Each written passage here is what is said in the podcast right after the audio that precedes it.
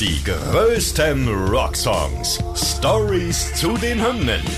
Tragisch, komisch oder kurios. Verrückte und unglaubliche Geschichten hinter den Songs, die ihr so noch nicht kanntet.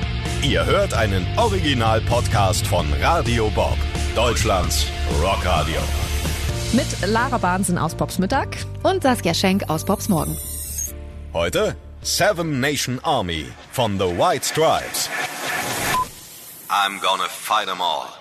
A seven nation army couldn't hold me back. They're gonna rip it off, taking their time right behind my back.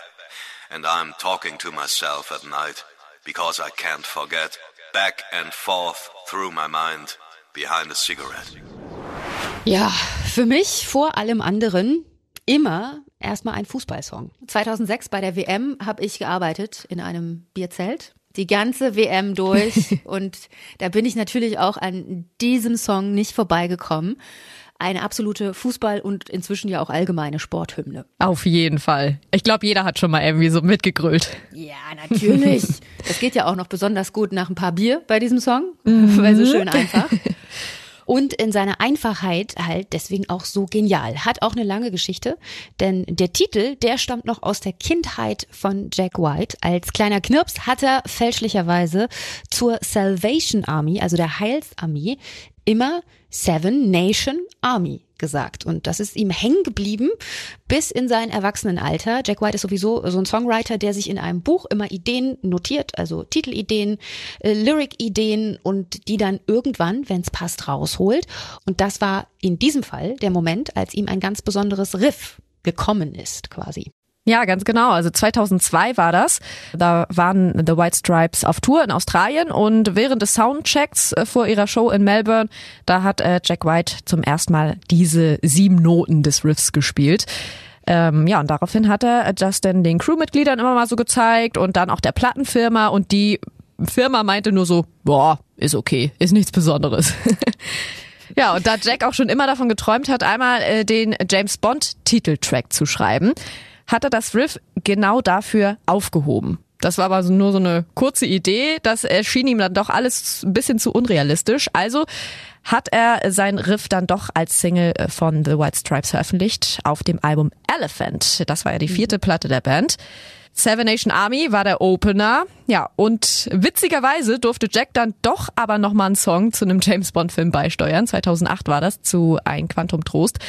Das war Another Way to Die zusammen mit Alicia Keys. Ja, aber war eigentlich, glaube ich, eine gute Entscheidung, dass er das ja. dann als Single rausgebracht hat. Absolut, wobei die Plattenfirma es ja erst gar nicht wollte. Die wollten einen anderen Song als Single rausbringen, aber er war sich sicher, das ist ein Hit, das ist eine Single. Also er hat ja auch in einem Gespräch mit Jimmy Page und mit The Edge äh, gesagt, dass das eigentlich gut war, dass am Anfang, als dieses Riff bei ihm im Kopf entstanden ist und erst den ersten Leuten vorgespielt hat, so ein bisschen Gegenwind kam, weil es ihn dazu gebracht hat, zu sagen, ach, wisst ihr was, jetzt erst recht, jetzt setze ich mich dran, jetzt feile ich dran. Und was viele ja meinen, dass das eine Bassgitarre wäre am Anfang des Songs, mhm. ist es nicht. Es ist eine ganz normale Gitarre, die er mit einem Pedal runterreguliert hat, sodass sie eine Oktave tiefer klingt. Und deswegen hat es diesen einzigartigen Sound, der zum Teil auch auf einer konsequent gelebten Einfachheit basiert, würde ich jetzt mal sagen. Das ist ja sowieso das Motto von den White Stripes. Jack White hat von Anfang an immer gesagt, Einfach muss es sein. Simpel auf die beste Art und Weise. Die Zahl drei ist ja eine ganz wichtige in der Bandgeschichte The White Stripes. Drei Worte im Bandnamen. Die Farben, mit denen sie sich überall gezeigt haben. Drei Stück. Schwarz, weiß, rot. Und der Sound ja sowieso. Schlagzeug, Gitarre und Gesang. Und äh, Jack White hat mal in einem Interview verraten, wie das überhaupt zustande gekommen ist. Seine Obsession ja quasi schon mit der Zahl drei. Er ist nämlich eigentlich gelernter Polsterer. Mit 15 Jahren hat eine Ausbildung gemacht und musste seinem Chef helfen beim Beziehen eines pinken Sofas mit silbernen Streifen drin. Und bei diesem Möbelstück kam ihm der Geistesblitz. Er musste nämlich immer hinten den Stoff befestigen mit drei Tackernadeln, damit vorne gepolstert werden kann. Und da hat er sich gedacht, hm, drei Tackernadeln, das ist das absolute Minimum damit der Stoff hält, aber dann geht es auch. Also drei ist generell das absolute Minimum.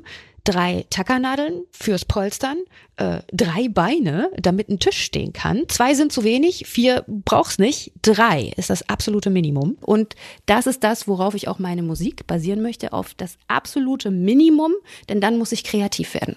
Ja, und äh, durch diese Einfachheit ist äh, der Hit dann ja sozusagen auch zu der Fußballhymne geworden, ne? Genau, weil das ist, ich meine, man muss ja keinen Text können. Das kann jeder, egal aus welchem Land man kommt. Dieser Song kann mitgesungen werden, weil man ja das Gitarrenriff im Grunde mitsingt.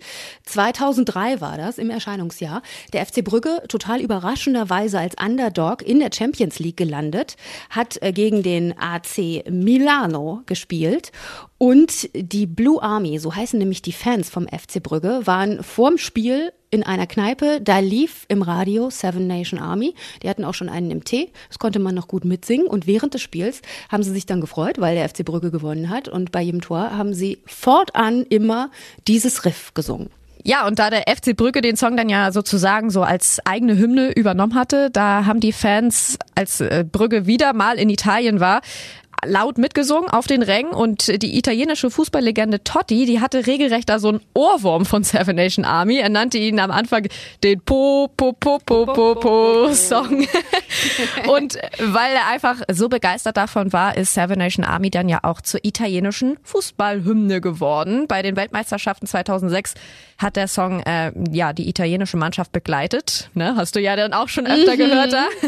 Und die Italiener 2006 ja auch tatsächlich zum Weltmeister gemacht. Und das ist ein, ein witziger Zufall zwischen Songtext und WM, denn Seven Nation Army, also eine sieben Nationen Armee, gilt es zu besiegen und genau das haben die Italiener bei der WM gemacht. Sie haben sieben Mannschaften in die Tasche gesteckt und am Ende den Pokal geholt. Ja, was für ein Zufall, ne?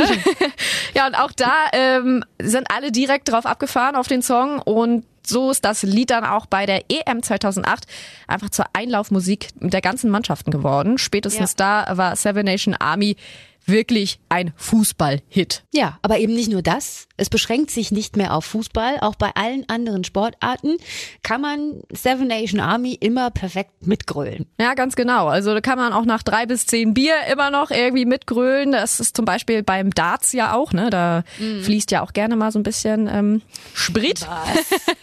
Nein.